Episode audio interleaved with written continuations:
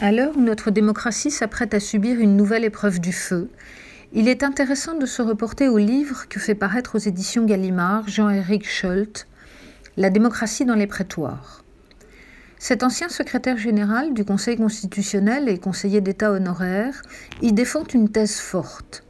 La fragilité de notre démocratie trouverait l'une de ses origines dans le fossé qui se creuse depuis plusieurs décennies entre les représentants du peuple et les juges, au profit de ces derniers.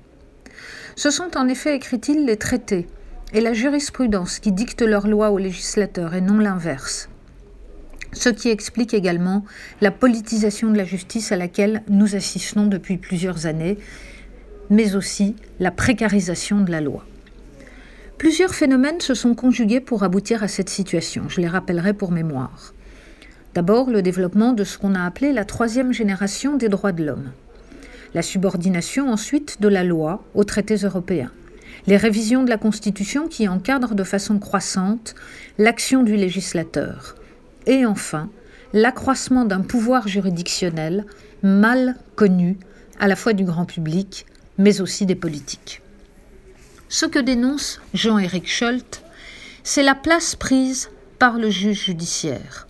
Le pouvoir qu'il exerce aujourd'hui est d'autant plus dangereux que, contrairement aux représentants politiques, le juge est inamovible et n'a pas à répondre de ses décisions. Pourtant, le plus significatif à ses yeux n'est pas là. Il tient au fait que cette évolution se produit sous le couvert d'un progrès dans le droit des justiciables et la protection des droits des individus, ce mouvement met en réalité à mal l'intérêt général et joue un rôle de sape de la démocratie.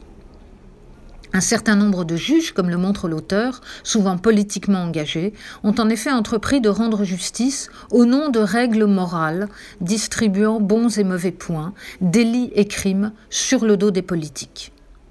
L'affaiblissement insidieux de nos démocraties est ainsi conduit au nom de la morale et du bien.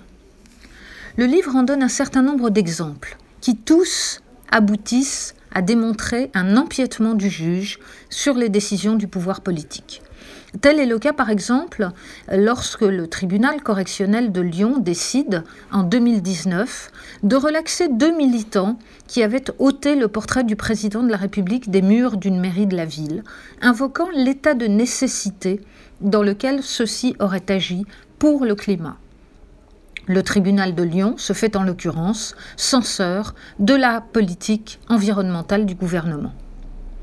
Tel est également le cas lorsque la procédure de la QPC, question prioritaire de constitutionnalité qui permet depuis 2008 la saisine du Conseil constitutionnel par un justiciable, conduit à revoir les modalités d'une loi qui a été votée au Parlement.